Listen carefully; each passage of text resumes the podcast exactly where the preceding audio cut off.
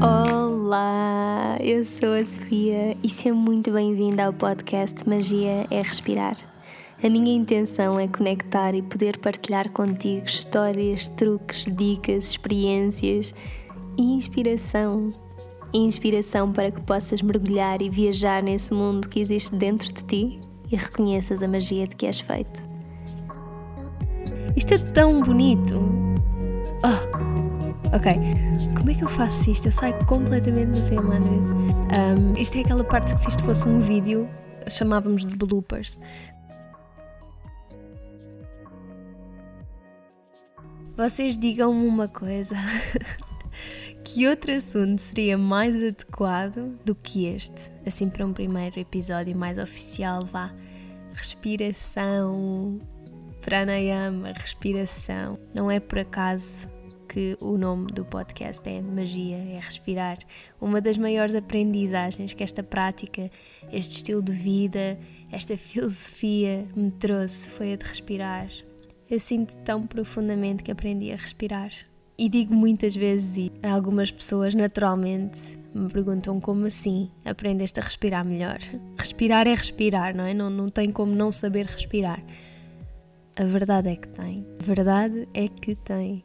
A nossa respiração é responsável em grande parte, eu acredito pelo menos, pelo nosso bem-estar físico, mental e emocional. Ao longo do episódio, vou-te explicar porquê. Existe uma história muito antiga que é contada nos Upanishads. Os Upanishads são uma parte dos Vedas, são textos em sânscrito e são os textos mais antigos da filosofia hindu.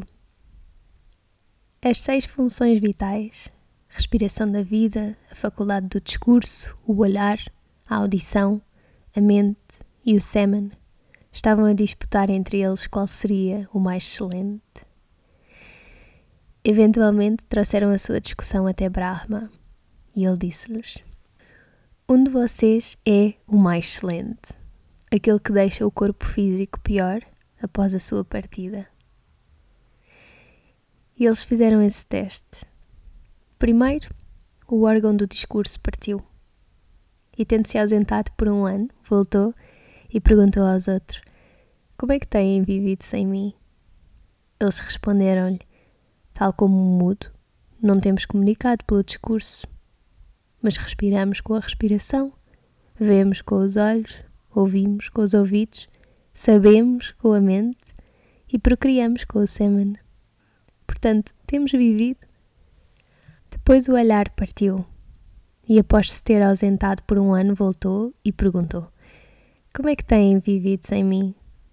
Eles responderam: Como o cego não vendo com os olhos, mas a respirar com a respiração, a falar com a habilidade do discurso, a ouvir com os ouvidos, a saber com a mente e a procriar com o semen. Portanto, temos vivido. Depois a audição partiu e, tendo-se ausentado por um ano, voltou e perguntou: Como é que têm vivido sem mim? Eles responderam: Como o surdo, a não ouvir com o ouvido mas a respirar com a respiração, a falar com o discurso, a ver com o olhar, a saber com a mente e a procriar com o semen. Portanto, temos vivido. A mente partiu e, tendo-se ausentado por um ano, voltou e perguntou: Como é que têm vivido sem mim? Eles responderam: Como o estúpido, não sabendo, mas a respirar com a respiração, a falar com o discurso, a ver com o olhar, a ouvir com o ouvido, a procriar com o sêmen. Portanto, vivemos. Depois, o sêmen partiu. E, tendo-se ausentado por um ano, voltou e também perguntou, claro: Como é que têm vivido sem mim? Eles responderam: Como o impotente, sem procriar com o sêmen, mas a respirar com a respiração, a comunicar com o discurso, a ver com o olhar, a ouvir com os ouvidos e a saber com a mente. Temos vivido. Depois, finalmente, chegou a vez da respiração A respiração da vida estava prestes a partir, com tanta determinação como um cavalo grande e agitado a tentar puxar as estacas às quais os seus pés estão agarrados. E mesmo com toda a força que exerceu, juntou fortemente todas as outras funções vitais. Elas juntaram-se à volta da respiração da vida e disseram-lhe: Venerável Senhor, não partas. Verdadeiramente não seremos capazes de viver sem ti. Tu és o mais excelente entre nós. Isto é uma história tão bonita. Eu achei quando li Uh, e perdoem-me se, se existir aqui alguma coisa mal traduzida, mas eu tive que traduzir a história. É tão verdadeira esta história. Às vezes questiono-me sobre o tipo de conversas que as pessoas neste tempo tinham. que história tão bonita de se contar, não sei. Questiono-me também é como é que nós nos limitamos a maior parte da nossa vida a simplesmente respirar, inconscientemente sem trazer um pedacinho de atenção àquilo que os antigos chamavam de respiração da vida. Já era nesta altura dado um reconhecimento tão grande à nossa respiração. Era mesmo como se fosse a chave, o segredo para e da nossa vida. A verdade é que respirar é um ato que pode ser executado voluntária ou involuntariamente, portanto, de uma forma completamente consciente ou completamente inconsciente. E na verdade é uma escolha nossa também. Precisamente por causa disso, a maioria das pessoas respira inconscientemente a maior parte do tempo, porque é um dado adquirido. No entanto, nós ao fazermos as coisas desta forma, estamos a perder uma oportunidade única que é a oportunidade de acordarmos todos os dias e de nos tornarmos plenamente conscientes de cada momento. Esta coisa de viver aqui e agora, neste momento presente, é uma coisa que é tão falada nos dias de hoje. Mas se nós repararmos, nós respiramos neste momento presente. E que dom tão bonito que é o de podermos conectar com este momento, com este aqui e agora, partindo da nossa própria respiração, que é só o ato mais fundamental e mais constante da nossa condição humana. Claro que, atenção, eu não estou a dizer que nós, nós temos de passar o dia inteiro a respirar conscientemente ou a prestar atenção à forma como respiramos, mas nunca trazer qualquer tipo de atenção ou nunca exercer qualquer tipo de controle sobre a nossa própria respiração, este ato tão fundamental, pode eventualmente levar a uma perda de controlo em todas as outras áreas da nossa vida até ao ponto em que nós nos tornamos completamente powerless, completamente impotentes em controlar estas outras áreas da nossa vida. Claro que, para além disto tudo, hum, a respiração inconsciente muitas vezes até é ineficaz, como uma série de outras coisas que nós façamos sem qualquer propósito ou sem qualquer controle. Eu, quando estava a organizar o episódio, fiz alguma pesquisa extra um bocadinho para além da, da tradição yogic e, e fiquei impressionada. Não é, não é que tenha sido uma novidade, mas pensar que realmente já foram feitos estudos que provem isto deixam-me assim, what? O que é que se passa? Que é, é estimado que aproximadamente um terço da população mundial nem sequer respire como deve ser. Isto prejudica grandemente a nossa saúde. Aliás, o não respirarmos como deve ser, muito provavelmente é responsável pela nossa falta de vitalidade. Nós não obtemos o oxigênio suficiente, não eliminamos dióxido de carbono suficiente, não damos ao coração o apoio de que necessita e, e não programamos adequadamente o nosso sistema nervoso autónomo a operar mais num modo parasimpático, num modo de cura, de descanso, de relaxamento. E este é outro ponto que eu acho que é super importante referir. É muito difícil para mim, pelo menos, falar sobre a respiração sem abordar, nem que seja um bocadinho, o, o nosso sistema nervoso autónomo. Eu vou tentar resumir isto da melhor forma que conseguir, mas vejam só, as plantas, as plantas, por exemplo, isto é só um exemplo, mas elas não se mexem, certo?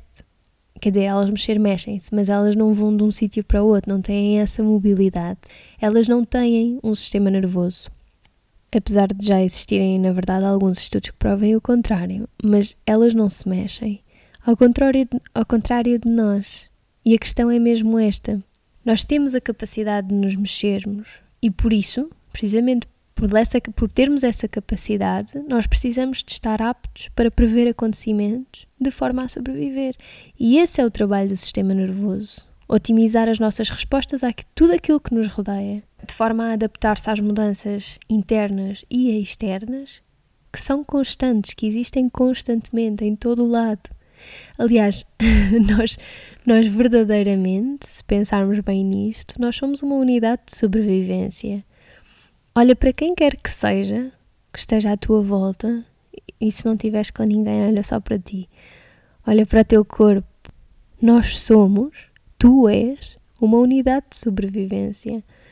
Olhar para um ser humano é olhar para uma unidade de sobrevivência. Cada célula do nosso organismo está a funcionar e a mover-se por e para a sua sobrevivência. E para que isso aconteça, tem de existir uma otimização das nossas respostas àquilo que nos rodeia. O sistema nervoso autónomo acaba por, por, por se tornar responsável por isso.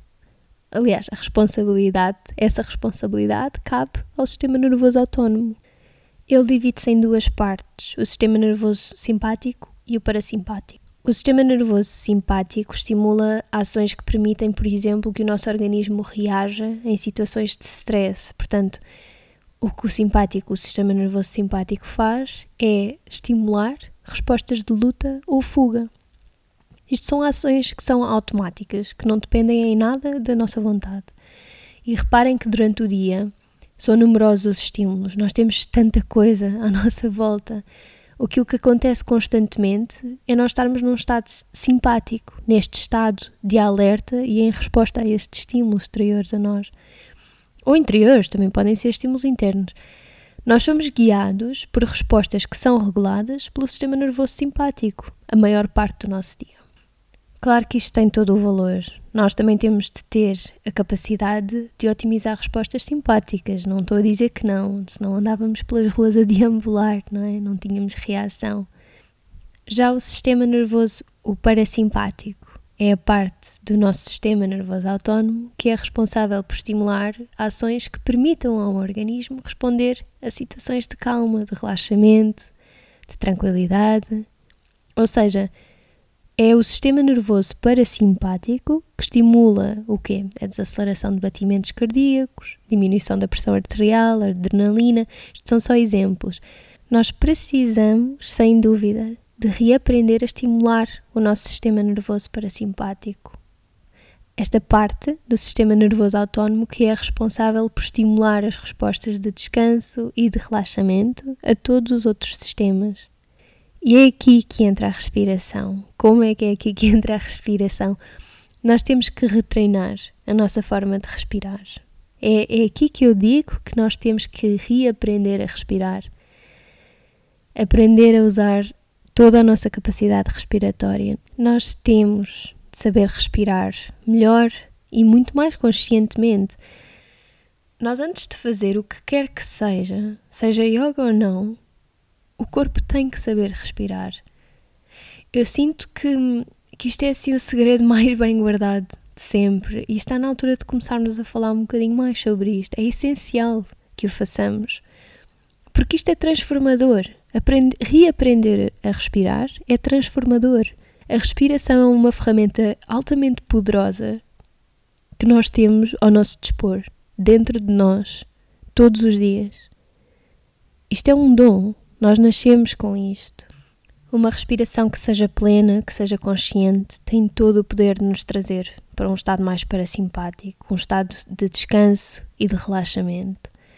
Muitas pessoas têm dificuldade em adormecer precisamente porque isto é tão simples, porque não conseguem desligar desse estímulo corporal, dessa constante ativação do sistema nervoso simpático corporal, fisiológica, não é? Mas isto depende muito daquilo que nos rodeia. Portanto, este estímulo não é só corporal, ele influencia todas as outras dimensões do nosso ser.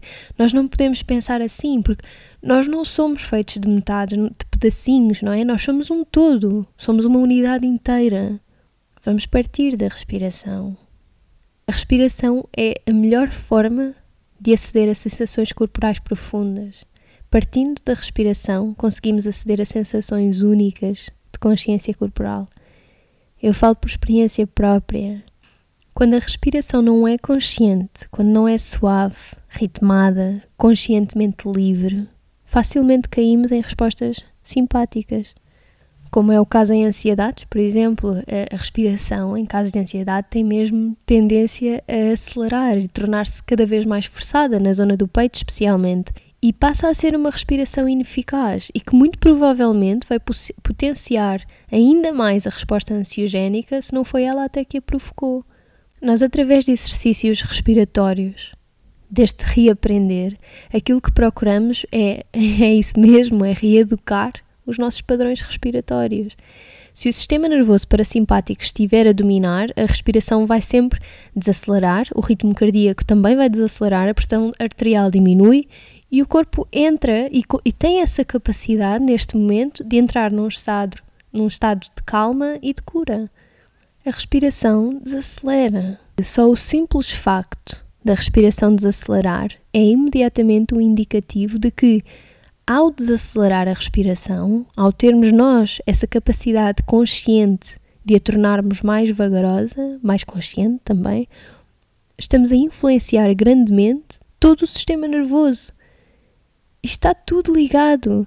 É impossível nós pensarmos no nosso corpo, nesta nossa condição humana e em tudo o que isso envolve, como estando desligada uma de, umas coisas das outras. Não estão. Está tudo ligado.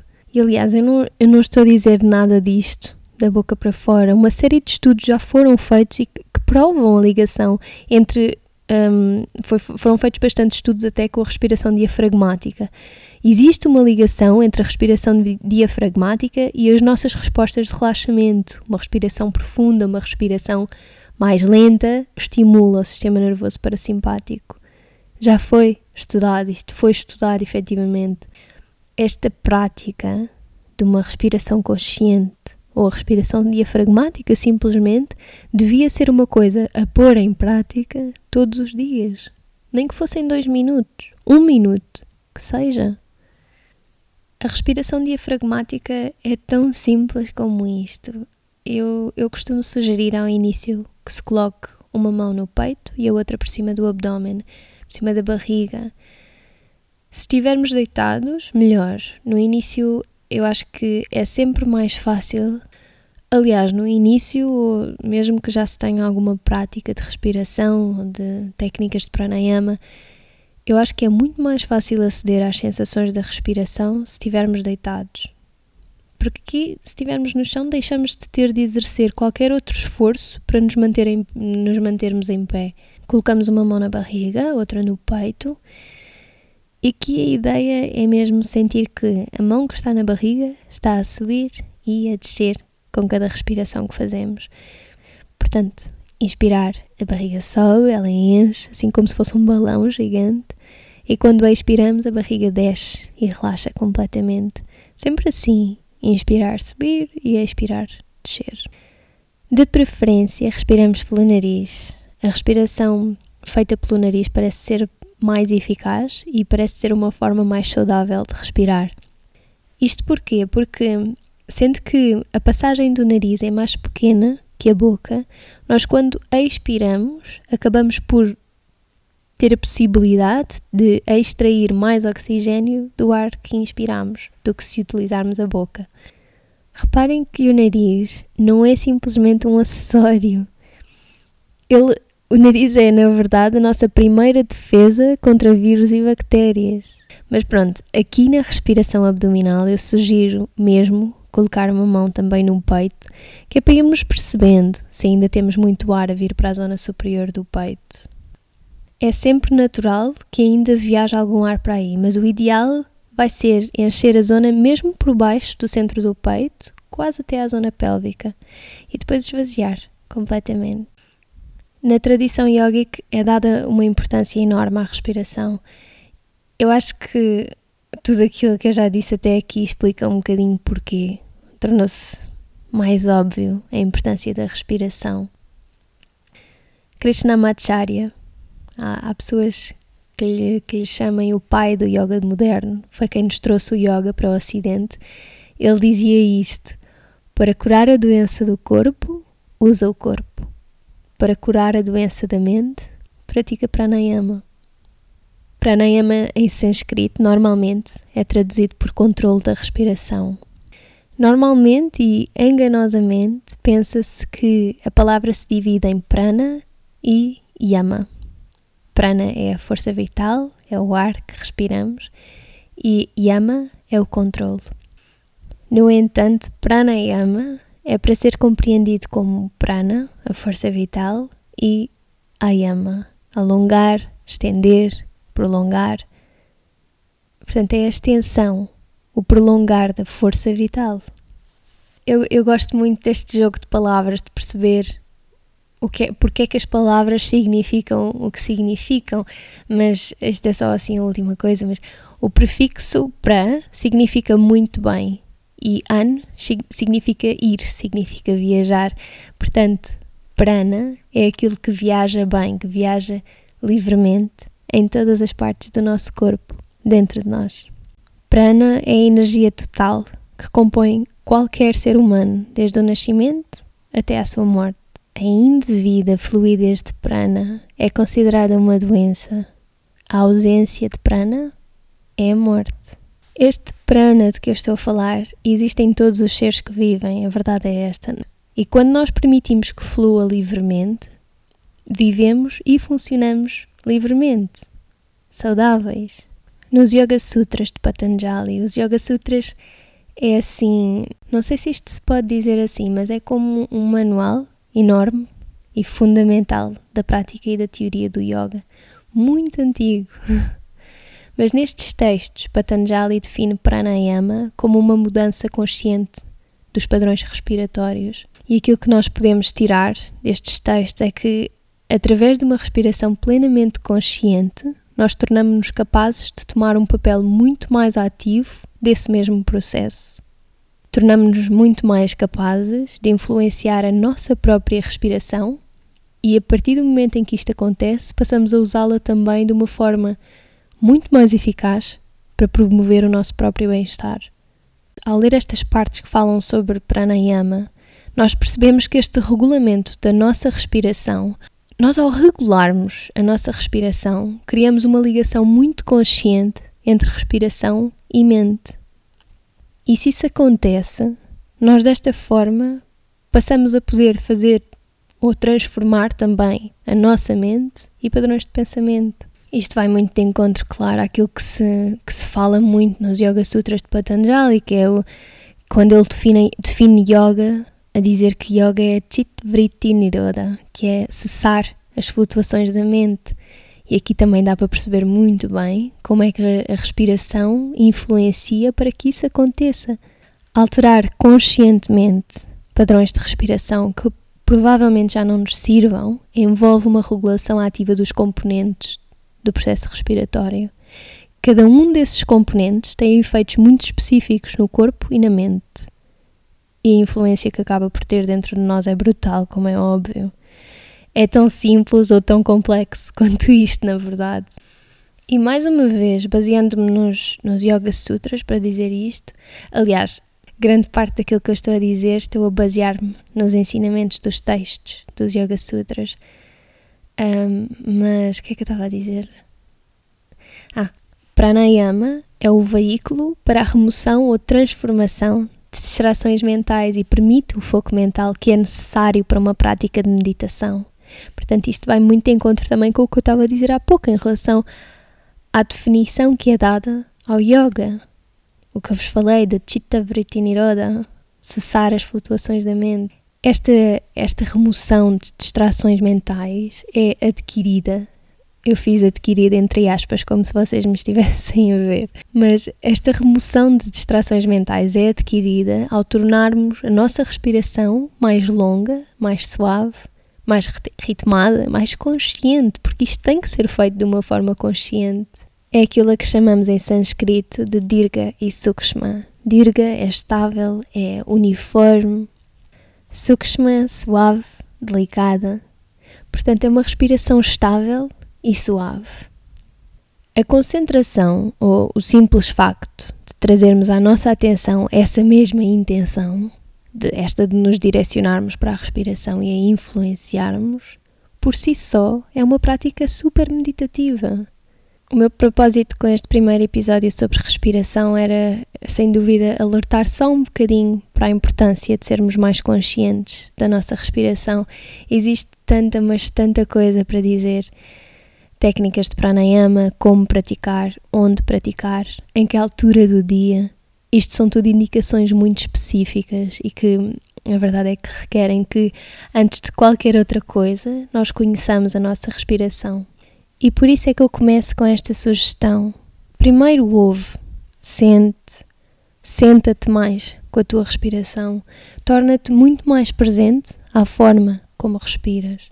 Aquilo que eu sugeria mesmo é que pratiquem uma respiração mais diafragmática todos os dias, é que estimulem este tipo de respiração, estimula a tua própria capacidade de te tornares mais presente, mais calmo, mais tranquilo. E se calhar depois fará sentido falar sobre tudo o resto, sobre todas estas coisas que eu estava a referir, as técnicas, o como, onde, tudo isto pode ser falado e deve fazer, ser falado depois de trabalharmos a nossa capacidade de respirar, de estarmos mais presentes à nossa respiração. Nós, nos dias de hoje, olhamos para a yoga e, maioritariamente, aquilo que vemos são posturas físicas, vemos formas bonitas, sem conhecer a prática que está por trás disso. Nós, antes de chegarmos a que postura seja, antes dessa expressão corporal final que, que se vê, existe um movimento que é guiado primeiramente pela respiração e nada mais. É uma expansão do corpo que é estimulada pela inspiração e uma contração ou um relaxamento do corpo estimulado pela expiração. E essencialmente todas as posturas ou asanas são isto: uma expressão de expansão e contração ou relaxamento, de inspiração e expiração. Um controlo, que é a inspiração, e uma libertação ou uma entrega, que é a expiração. Pensando bem nisto, praticar desta forma reflete muito aquilo que é a vida, que é um equilíbrio, é encontrar este equilíbrio entre controle e entrega. A qualidade de uma postura não se mede, aliás, a qualidade de uma postura não se mede de todo, mas se se medisse, era pela qualidade da nossa respiração enquanto estamos na postura e não pela postura em si. Aquilo que eu sugiro é que para quem quer começar a praticar yoga e não sabe por onde é que há de começar, aprenda a descobrir a prática sentindo a tua respiração natural. Reaprende a respirar e a tornar-te mais consciente da tua respiração. Este episódio já está a ficar longo, mais longo do que aquele que eu queria. Portanto, eu, eu vou sem dúvida repetir. Uh, vou fazer mais episódios sobre respiração para referir as coisas que estava a dizer até há pouco. Deem-me sugestões. O vosso feedback é mais do que bem-vindo. Aliás, eu agradeço mesmo que o façam. E se alguém se quiser juntar a mim para falarmos sobre isto, digam-me. Serão muito bem-vindos e bem-vindas. E será um prazer para mim ter mais alguém a falar sobre isto. Para terminarmos, eu agora convidava-te a, a parar o que quer que seja que estás a fazer e senta-te ou deita-te, algures, onde quer que seja, só mesmo por uns minutinhos. Coloca uma mão no peito e outra na barriga. Mantém a coluna bem alongada. E começa a trazer a atenção para a tua respiração. Repara como ela se expressa dentro do teu corpo, sem controlar. Respira simplesmente. Observa só. Quão fácil é a tua respiração. Sentes tranquilidade enquanto respiras.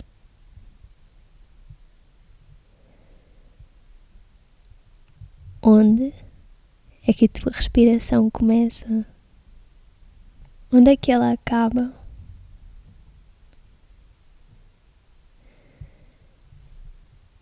Respiras mais pelo peito, mais pela barriga. Se ela alterar o seu ritmo, consegues adaptar-te facilmente? Observar a tua respiração é não julgar a forma como respiras. Observa só. Toma estas notas mentais. Observa. Contempla estes diferentes aspectos que te sugiro, mas observa.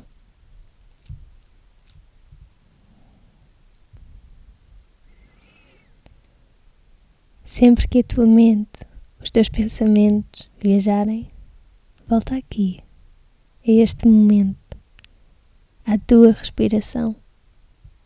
Mantém-te super presente àquilo que possa surgir da simples observação da tua respiração.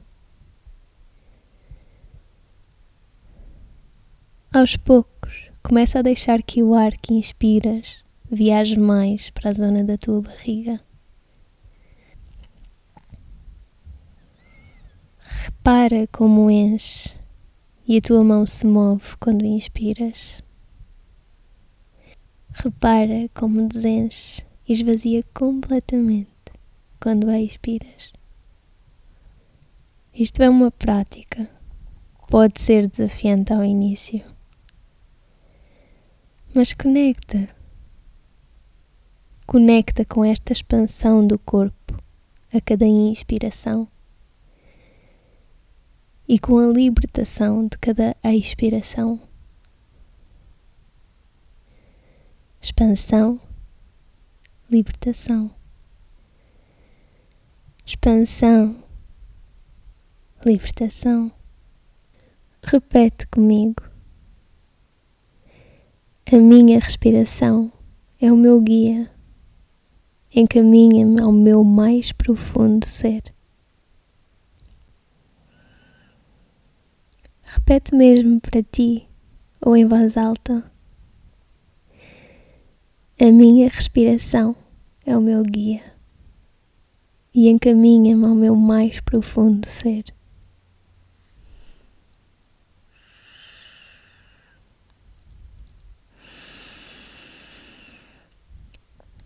A minha respiração é o meu guia. Encaminha-me ao meu mais profundo ser. Vemo-nos no próximo episódio. Namastê.